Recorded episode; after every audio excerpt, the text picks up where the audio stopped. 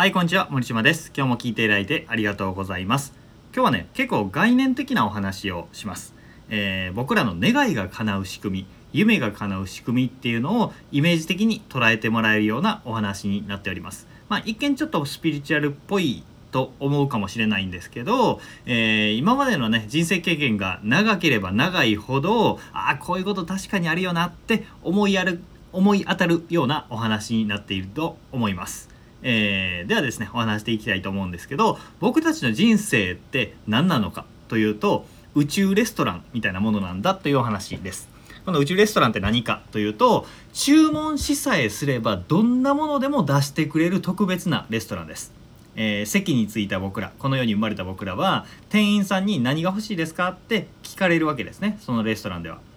何もオーダーせずにぼーっとしてたりとかすると、えー店員さんはどっか行ってですねみんなが食べている同じ日替わり定食とか定番のセットメニューどうぞこれ食べときみたいな感じで出されるわけですよ。でこれが普通の人生っていうやつですね、えー他の人と同じような普通の人生っていうのがやってくるわけです。これはまあまあ安定した美味しさでかつコスパがいいものかもしれないんですよ。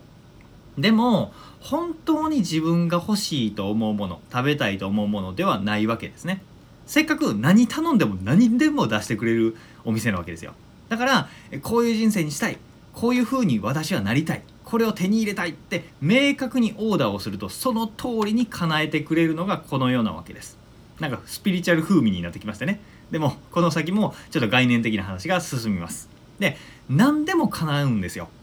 本当に僕らの人生でありがたいことに願ったことは大体叶うようにできてるんですね。でも叶うまでのプロセスっていうものがあってそれは普通のお店と一緒です。オーダー注文して支払いして商品が出てくる。っていう順番です。まあ僕らの人生に当てはまると、えー欲しいものとか理想像を描いてこれがオーダーですね。そして時間とかお金とか労力とかを差し出す。っていう支払いをすると求めたものがもらえる。っていう普通のお金をあお買い物と同じなんですよね。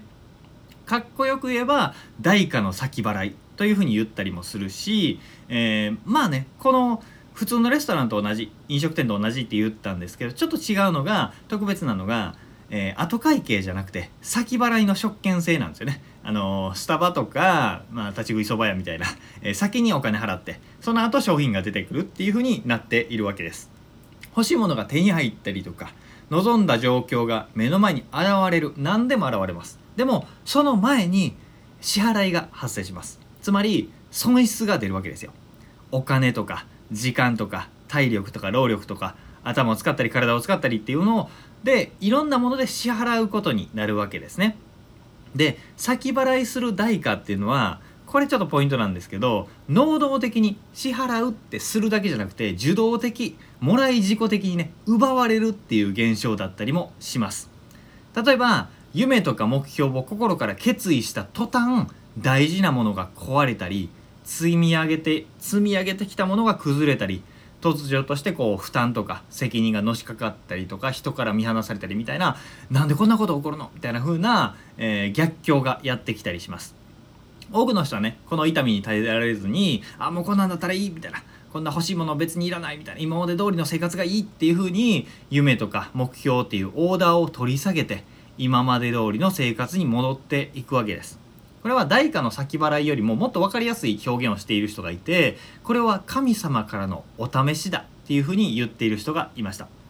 まあ神様の意地悪みたいなもんですね、えー夢や目標願いをオーダーするわけですよ。これをしたいこうなりたいってオーダーすると神様がお試しテストをしてくれるわけです。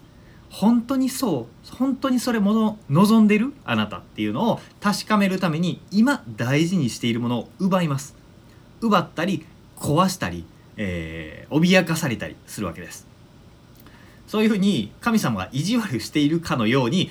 あなたの覚悟僕らの覚悟を確かめるように損失が出ます。このお試しを通してうわ嫌だなって言って元通りの道に戻ってしまうとただねお試しで大事なものを奪奪われただけで終わってしまうわけですよ。でもこのお試しを乗り越えてそれでも自分が望むものはこれなんだこんな生活にしたいんだこれを実現したいんだっていうものがあって進み続ける人っていうのはその後商品というか望んだものが手に入るっていう仕組みになっているみたいなんですね。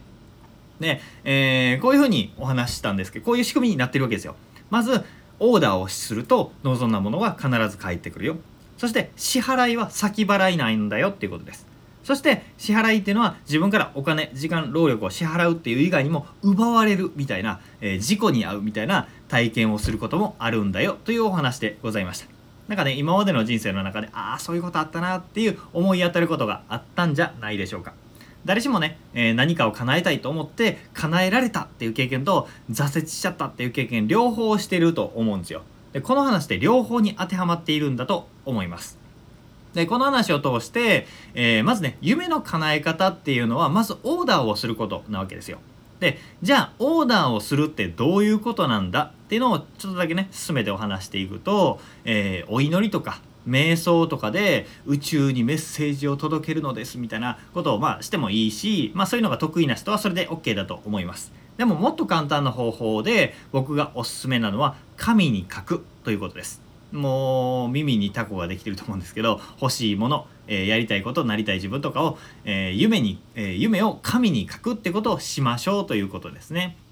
この方法って本当に簡単なんですけどすごい効果を効果を実感できるのでおすすめです。なんでかわかんないんですけど多くの成功者だったりとか成果を出した人望む人生を生きている人って夢や目標を神に書き出すっていう習慣をほぼね必ず持っているんですよね。心の中でこれをしたいって思うだけじゃなくてそれをインクで紙に書き出すっていうことをしているわけですね。なぜ彼らがそうするのかっていうことは紙に書くっていうだけで夢とか目標の達成率が上がるんですよ。